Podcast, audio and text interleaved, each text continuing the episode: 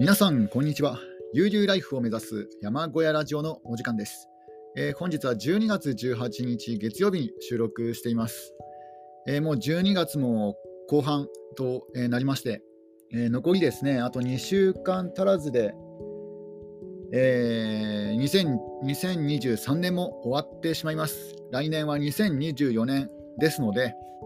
えー、そろそろですね、来年の抱負を、え、考えたいと思いまして、え、今回のテーマにしました。ズバリですね、来年、来年2024年の抱負というテーマで今回30分語っていこうかなと思います。えー、まずですね、あの来年の抱負というか目標なんですけども、えー、もう以前からあの2拠点生活をしたいなと、えー、考えていまして、で、えー、来年こそはですね、あのー、2拠点生活したいなと思います。これが、えーと、一番の、えー、目標ですかね。まあ、というのもですね、いろんな理由が、えー、ありまして、まあ、さすがにですね、あの山のふもとの、ね、集落の外れの山のふもとの標高がね、高い寒冷地ですので、まず冬の寒さが厳しいっていうのもあります。うん、あの冬の寒さが厳しい上に、まあ、セルフビルドの山小屋ですので、ほとんどね、断熱材と言われているような、えー、そういうね、立派なものもなく、ホームセンターで売っているスタイロフォームとか、そういうもので、で厚さもですね、何センチ使ったかちょっと覚えてないんですけども、あんまり厚くなかったと思いますね。まあ、決して厚くないスタイロフォームと、で木材ね、合板合板と、であとは、えー、杉のノジータでですね、あの内壁と外壁をつけているだけですので、一般住宅に比べればはるかにあの断熱性能が劣る中、えー、冬場の一番寒い時はマイナス16度とかですね、そのぐらいになりますので、非常に冬は寒いと。で、あとはですね、あのー、えー、買い物とか、あるいは通勤とかにですね、すごい時間がかかるなとえ、例えばスーパーに行くだけで往復30キロかかってるんですね。で、自分の車が決して燃費の良くない車でリッター10キロしか走りませんので、えー、30キロ、往復30キロだと、えー、3リットルのガソリンを使うんですね。スーパーに買い物に行くだけで、えー、3リットル使ってしまいます。で、この辺りはですね、この辺りというか山間部はですね、ガソリン代が高くて、え、1リットル180円、約ですね、約180円しますので、だから、え、1回スーパーに行くだけで3リットル、つまり540円かかるんですよ。ねあので、週に2回はスーパーに行きますので、毎週、その買い物に行くためだけにね、あの1000円ぐらいかかってますので、非常にもったいないなと1週間で1000円ですので、1ヶ月で換算したらね、4000円、4、5000円、ね、買い物に行くためだけにね、4、5000円かかってますので、非常にもったいないね、これにあとプラスで通勤、通勤の金額ですね。一応、交通費はね、あのー、いただいてますけども、ただ、あのリッター10キロ計算ではなくて、リッター15キロ計算ぐらいで、えー、計算されているので、あのー、もう通勤費が出たとしても、交通費が出たとしても赤字なんですよ、そもそも。で、まずそれが、ね、ありますね。寒さと、あのー、交通の時間とお金がかかる。まあ、あとは他にもですねいろんな不便な点はありますね、うん、お店が周りにないっていうのもあるんですけども、あの、山間部ですので、結構ですねあの夜はもう街灯がほとんどなくて真っ暗で、で最近はですね熊の出没とかもちょっと怖いですので夕方以降はほとんどですね出歩けないし。ででですねあの肝心のあの山小屋の中だって結局はですねあのワンルームですので、えワンルームしかありませんのででそこにですねいろんな荷物を、えー、詰め込まなくちゃいけませんので結構ですね狭いんですよ。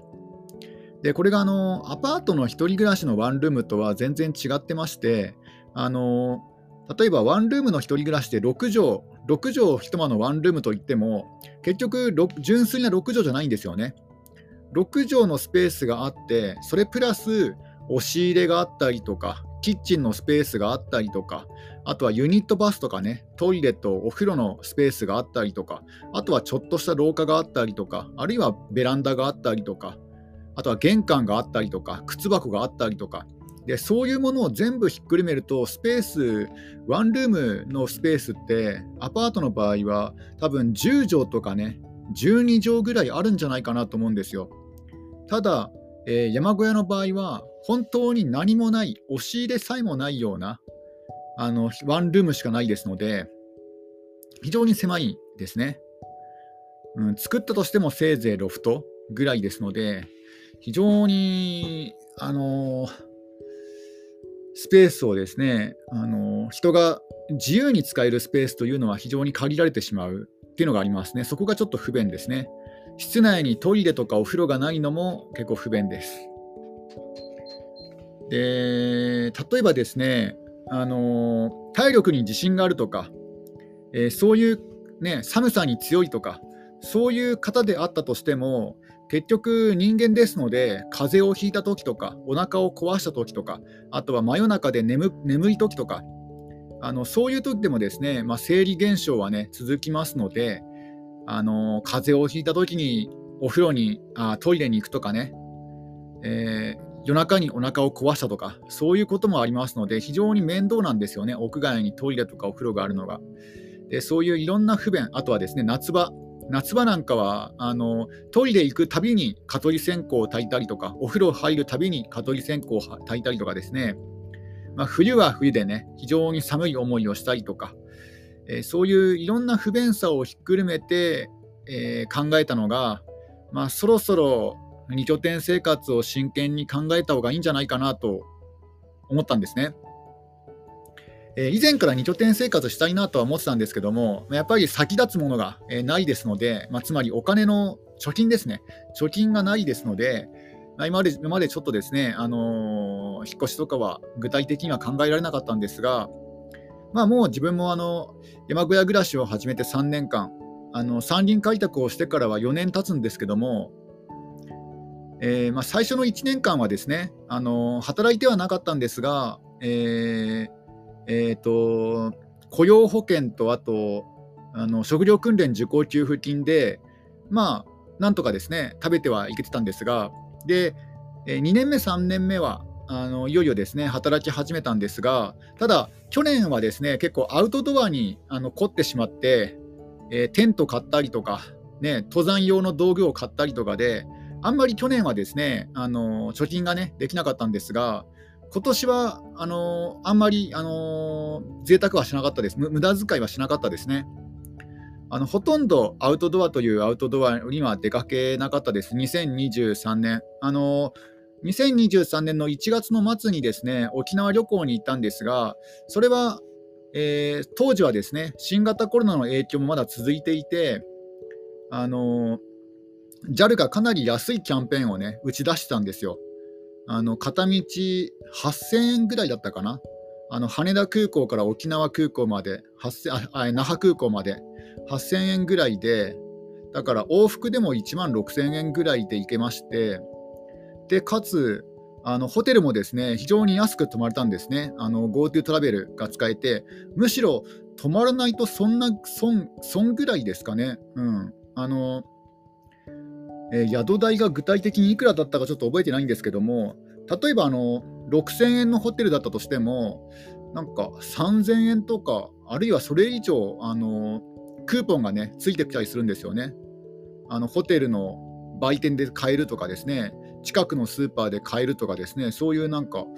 えー、チケット、チケットじゃない、あのスマホの、スマホのあの決済ですね、そういうのがね、そういう電子クーポンがね、使えたりとかできしたので、非常に安くあの沖縄旅行できたんですね。だから、まあ、それは別にちょっと計算、あの無駄遣いとは言えないですので、だから2023年はかなりね、節約暮らししてたと思います。うんまあ、まあ、でも食費が上がったりとかしましたけどね、スーパーの食品の値段がかなり上がったりとかしましたけども、まあ、とにかくあのほとんど無駄遣いと言えるような無駄遣いはしなかったと思いますね。本当にえー、ほとんどですね新たに何か買うこともなく、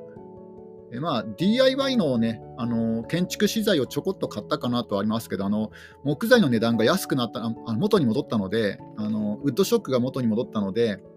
2023年の夏ぐらいからですね、あの 2x4 材とかをいくつか買うことはあったんですが、まあでもそれはそれもですね、たかが知れてる値段ですので、まあ割とですね、あの2023年は無駄遣いをすることなくあの過ごしました。で、あの車検がいくらかかるか分かんなかったので、結構余分にね、あの貯金したんですよ、車検貯金を。で、その車検がですね、ほとんど必要最低限で終わりましたので、というか、フロントライトの交換ぐらいで、あとは必要最低限でね、終わりましたので、かなりね、あの良かったです。まあ、とは言ってもですね、いくら、あの2拠点生活がしたい、いくら、あの今、中古物件が安いと言っても、まあ、それでも結構高いですので、中古物件というのは。だから、なかなかですね、あの、えー、決断が難しいんですけども、ただ、割と探せば、ちょっとは出てくるようになりました。ちょっとドリンクを飲みます。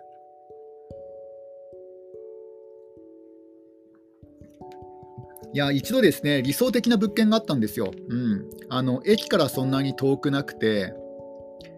で、なおかつですね、あの、一人で住むには非常になんかこじんまりとした平屋建てで、あの、かなり理想的だったんですね。で、で、平屋物件で、で、庭が、まあ、そこそこあって、家庭菜園ぐらいだったらできるぐらいの庭があって、で、自分が今住んでいるところよりも、まあ、5度から10度近く気温が高くて、で、値段もね、かなりもう最安値ぐらいな金額で、で、まあ、あの、室内のね、あの写真を見る限り、ちょっと古いなっていうのはあったのと、あとはあのトイレがボットントイレだったっていうのもあったので、あったんですよ。でもすごいね、あの環境はいいのいいし、まあ、ある程度はリフォームできますので、自分の力で。で、そこいいなと思って、不動産屋に問い合わせて、問い合わせたら、まあ、タッチの差でですね、あの買われてしまったと。まあ、タッチでもないですけども、うん、1週間ぐらいの差で買われてしまったというのがね、あったんですが、えー、ちょっとね、ちょっとそこがね、もしね、あの変えていたら、かなり良かったなと思ったんですが、まあ、そういうね、そういう物件もまあありますのでた、まに出てきはしますので、だから、えー、ある程度、現実的になってきたかなと、その2拠点生活が。えーまあ、といってもですね、あのボロ戸建てを買うだけの金額の貯金であって、リフォームする金額までも、あのリフォームする、えーと、貯金まではですね、ないですので、だから結局は、あの住みながらちょっとずつちょっとずつ直していく感じになると思うんですが、まあ、それでも手が届く金額でボロ戸建てがね、出る、たまに出るってことが分かりました。うんえなので、2024年、2024年中にはですね、ちょっと2拠点生活をしたいなと思っています。えー、で、えー、でですね、えーとまあ、そんなことを、えー、考えています。ちょっとドリンクを飲みます。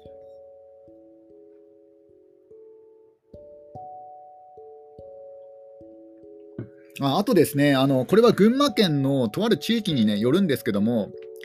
えいくつかの地域では、えー、移住支援金が出まして、この移住支援金は基本的にはですね、東京圏、あの東京23区とかね、東京23区に住んでる方とか、あるいは東京23区にあの会社がある23区にあの通勤してる人とかね、そういう人を対象にした移住支援金なんそういう人が、えー、群馬県に引っ越すときに出る支援金なんですが、ただ、地方自治体、えー、市町村によってはですね、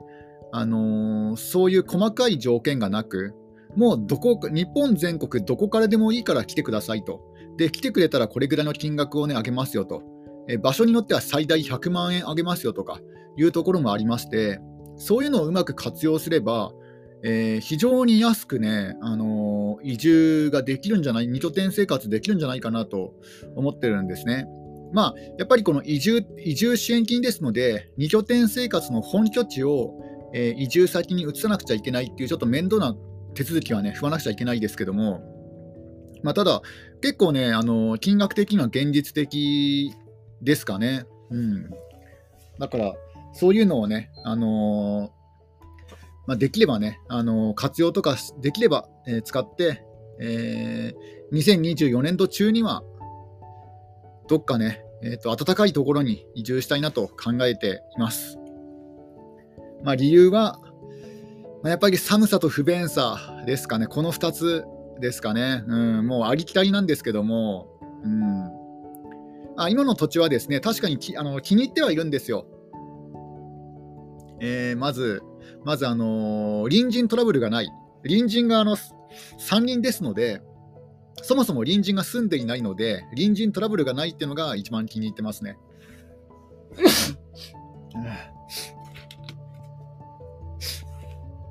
で、えーまあ、あとはですね、あのえーまあ、家庭菜園こそしてないんですけども、例えば薪ストーブでね、炎を燃やし燃やし放題だし、というか、そもそもあの農家さんがね、野炊きをしているようなとこですので、だから、あの薪ストーブも OK だし、あの焼却炉でね、燃えるゴミを燃やすのも OK。で、あとはですね、動物を飼っても全然迷惑になりませんので、自由に動物が飼える。えー、あとはですね、でも意外となんかそんなもんなんですよね。意外と山暮らしだからこそできることっていうのは、特別できることっていうと、あんまりそう多くないんですよね。うん。だってアトリエを構えるとかね、木工所を作るって言っても、それは別に山奥じゃなくてもね、ある程度田舎であったら自由にね、そんなことはできるし、うん。だから、あのー、山の麓だからこそできるっていうことはそんなに多くない、まあ、水が美味しいっていうのはありますね。水が安くて水が美味しいっていうのはあります。そこはあのー、かなりのメリットかなと思いますね。まあ、あとは静か。うん。うんああとですねあの、山にしては危険な動物が少ないかなと思いますね。あのアブとかね、川ね、出ますけども、全然命になんか支障はないじゃないですか、アブや川。だから、まあ、スズメバチはね、時々見かけたりもしますけども、例えばマムシとかクマとか、そういう危険な動物はあんまりね、見ないです。あんまりっていうか、ほとんど見ないですね。だから、青大将っぽいのはですね、あの夏場とかに、えー、2週間に1回ぐらいは見るかもしれないですね、青大将は。クマはね、全然見ないですね。あのジョギング中に黒い物体がね、あの過ぎ去っていったとかはありますけども、確実にクマかというと、ちょっと自信がないですね。とにかく黒い動物、黒くて大きな動物が一瞬で逃げていったっていうのは、えーと、数回あります。まあでも危険な目にあったことはないですね。少なくとも動物に関しては危険な目にあったことはないかなとえー、あとはですね、えー、ちょっとドリンクを飲みます。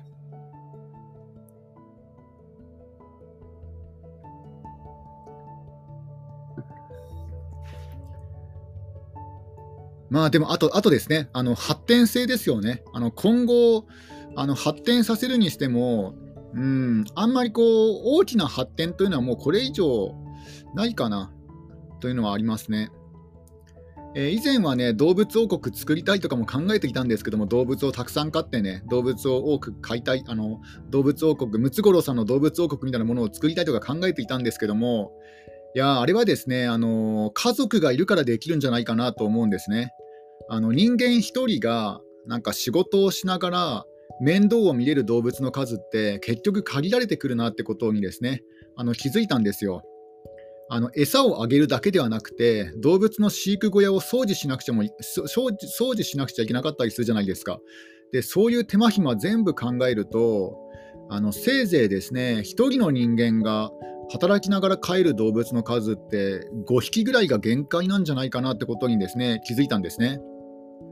まあものすごく動物好きとかねその寝る間を寝る間を削ってでも動物の世話したいって人は別ですけども一あくまでも一般の人間一般人があの趣味で動物を飼える数は多分5匹ぐらいかなと思ったんですね。でそうなると、えー、別に山奥じゃなくてもね山奥じゃなくてもちょっとした庭がねあれば5匹ぐらい飼えますのでうん、だからね、山だから特別にできることっていうのはそんなに多くないってことにね、気づいたんですね。まあ、あとは、まあ、傾斜地っていうのもありますね。うんまあ、自分の土地は緩い傾斜も含め、緩い傾斜もあるんですけども、まあ、傾斜地ではあるんですよ。だから、えー、開拓するにはユンボがね、ユンボがないと大規模にその遊べるスペースを作るっていうのは難しいかなとあくまでも散歩するとかちょっとしたスペースでバーベキューするとかもう遊べることってのがそのぐらいになっちゃうかなと。うん、これがねグラ、広いグラウンドとかだったらね、サッカーとかね、いろいろね、あると思うんですけども、割と、あのー、傾斜地でできることってのは結構限られてくるかなと。であとはこれ以上手を入れようとするとやっぱりどうしてもユンボが必要になったりとかあとはもし人を呼ぶとしたらもうちゃんとしたえーと、駐車場？平坦な駐車場が必要になってくるかなと。でそういうことを考えるとやっぱり造成も必要だしね。あるいはあのコンクリートを敷いたりとか、まあ、砂利でもいいかもしれないですけども、まあ、つまり大規模にね手を入れなくちゃいけない、まあ、100万円以上は手を入れないと有効活用できる環境にはちょっと難しいかなと、うん、思いますね。え、まあ、なので、あの2拠点生活のサブとして使う、えっ、と、なんていうんですかね、別荘的な感じ、うん、そういう使い方が一番理想的なんじゃないかなというふうにね、あの考えたんですね。まあ、電気、ガス、水道の基本使用量をどうしようかとかね、そういう問題がまた出てきますけども、まあ、それはちょっとね、後々置いておいて、とりあえずもうちょっと暖かくて、でもうちょっと街に近いところに、あのー、本拠地をね、構えたいなと思ってます。えー、結構これは強く思ってますので、えー、来年度中本当にやると思います。うん。少なくとも今の気持ちでは、なんか80%ぐらいやろうと思ってます。あの、もうちょっと温暖な地域で、もうちょっと平野部で、もうちょっと買い物が楽なところに、うん、移住したいなと思っていますね。ちょっとドリンクを飲みます。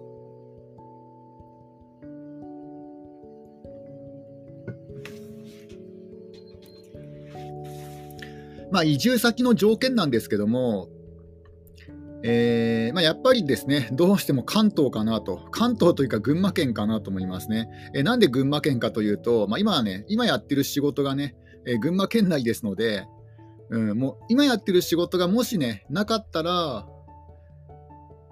まあ、別のね、県でもいいかもしれないですけども、うん、まあちょっとですね、あのー、うんまあ、仕事に縛られるっていうのも、あんまり自由じゃないですけども、まあ結構ね、あのー、よくしてもらってますので、うん、あんまりこうね、一からまたえーと、勤め先を開拓していってそれがうまくいく可能性よりも今よりも悪くなる可能性の方がかなり高いと思いますのでできればねあの他県に引っ越すっていうのはまずないかなと思います、うん。まあ、結局群馬県内群馬県内というか、うんまあ、ある程度場所は絞られちゃうかなと思いますね。でそれプラス、まあ、もう確実に言えることは今よりも暖かいところです。もうこれはもう確実ですね。これで今よりもね、寒冷地に行ったら本当バカみたいな感じですので、うん、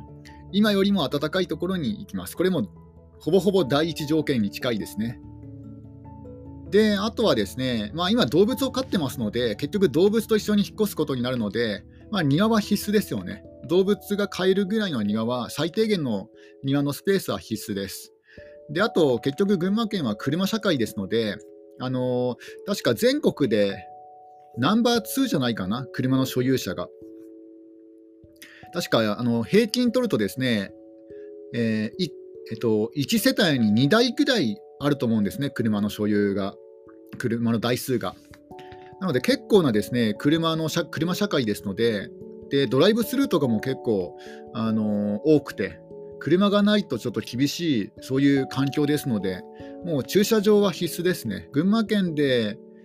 え生活するにはもう車がほとんど必須状態ですので、うん、だから、えー、うん、駐車場プラス動物を飼えるスペースは、もうこれはもう確実な、確実に必要ですね、この条件は。あとは、あの、日当たり。うん。まあ、今のところもね、日当たり決して悪くはないんですけども、やっぱり山間部ですので、あの太陽がね、あの日の出と日没があの山に隠れてしまって、あの日の出も遅ければ日没も早い日没は早いんですよ。だから日照時間がちょっと平野部に比べるとちょっと短いんですね。だから、えー、日照時間がもうちょっと長くて日当たりのいいところですね。えー、あとはですね、あとは、自分の場合はですね、あの家そのものよりも、家のあるその環境、立地条件を重要視してますので、だから家がね、もう本当住めればいいかなっていうね、最低限のあのランクをクリアしてればいいかなっていう感じです。まあ、和式トイレよりも洋式トイレがいいんですけども、まあ、それはあの自分でね、リフォームできますので、ボットンだったらあの簡易水洗トイレトイレにも変えられるし、だからトイレに関しては、そんなにこうね、あのー、こだわりはないですかね。自分でリフォームできできちゃいますので。で、平屋建てが理想的なんですけども、意外とですね、この平屋建てで、あの程よい物件というのがなないなかなかないんですよね。うん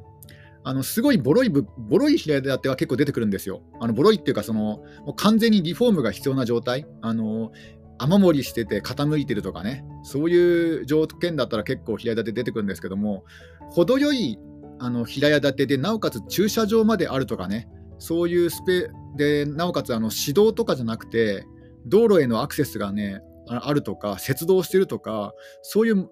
あの条件を考えるとなかなか良い平屋というのは出てこなくてだからまあ平屋にこだわらずにまあある程度のあのえっ、ー、と中古物件の高さがねそんなに高くなければいいかなと思います。リフォームできるぐらい屋根に登れるぐらいの高さだったらいいと思いますね。平屋建てにこだわらなくても。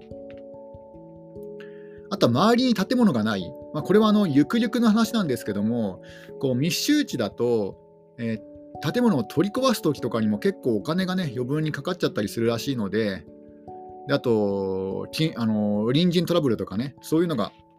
起こりやすいですので、なるべくこう密集していないところ、まあ、要は田舎ですね、うん、あの平野部の田舎がいいかなと思ってます。ちょっとドリンクを飲みます。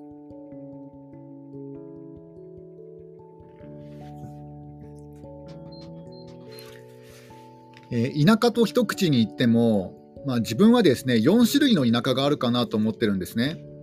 えー、沿岸部の田舎、まあ、海岸沿いですね、沿岸部の田舎、で平野部の田舎、で山間部の田舎、でそして最後に、まあ、本当の山の中山の中ですね。うんで自分がですねこの中であの山間部の田舎に住んでますのでで山間部の田舎がどういうものかっていうのがちょっと分かってきたので、えー、平野部の田舎に引っ越したいなと考えています。あの山間部はですねやっぱり、まあ、交通の便が悪いっていうのもあるし、あのー、えー、人口そのものが少ないので、まあ、お店も少ない。お店が少なかったら求人も少ない。なのであのもともと田舎山暮らしが好きでなおかつえー、もう自分でビジネスをやってる方、YouTuber とか、ブロガーとか、そんな感じで、あの自分でこう1から10まで全部、えーと、完結できるような仕事、そういうのを持ってる人じゃないと、ちょっと厳しいんじゃないかなと思いましたね。まあ、決して無理ではないですけども、うん。で、あとは、まあ、もともと人口が少ないゆえに少子高齢化ですのでで高齢者はどんどん増えていくと思いますのでだから車車が必須な状態車が必須な環境でね高齢者が増えていくとまあやっぱりあれが欲しいですよね。あれなんだっけだっけ。あの車の車のあれです。車の、何でしたっけ。なんか最近話題になっている、えー、なんかタクシーに変わるやつ。何でしたっけ。ちょっと名前名前出てこないと忘れしてしまったんですけども、まあそういうですね、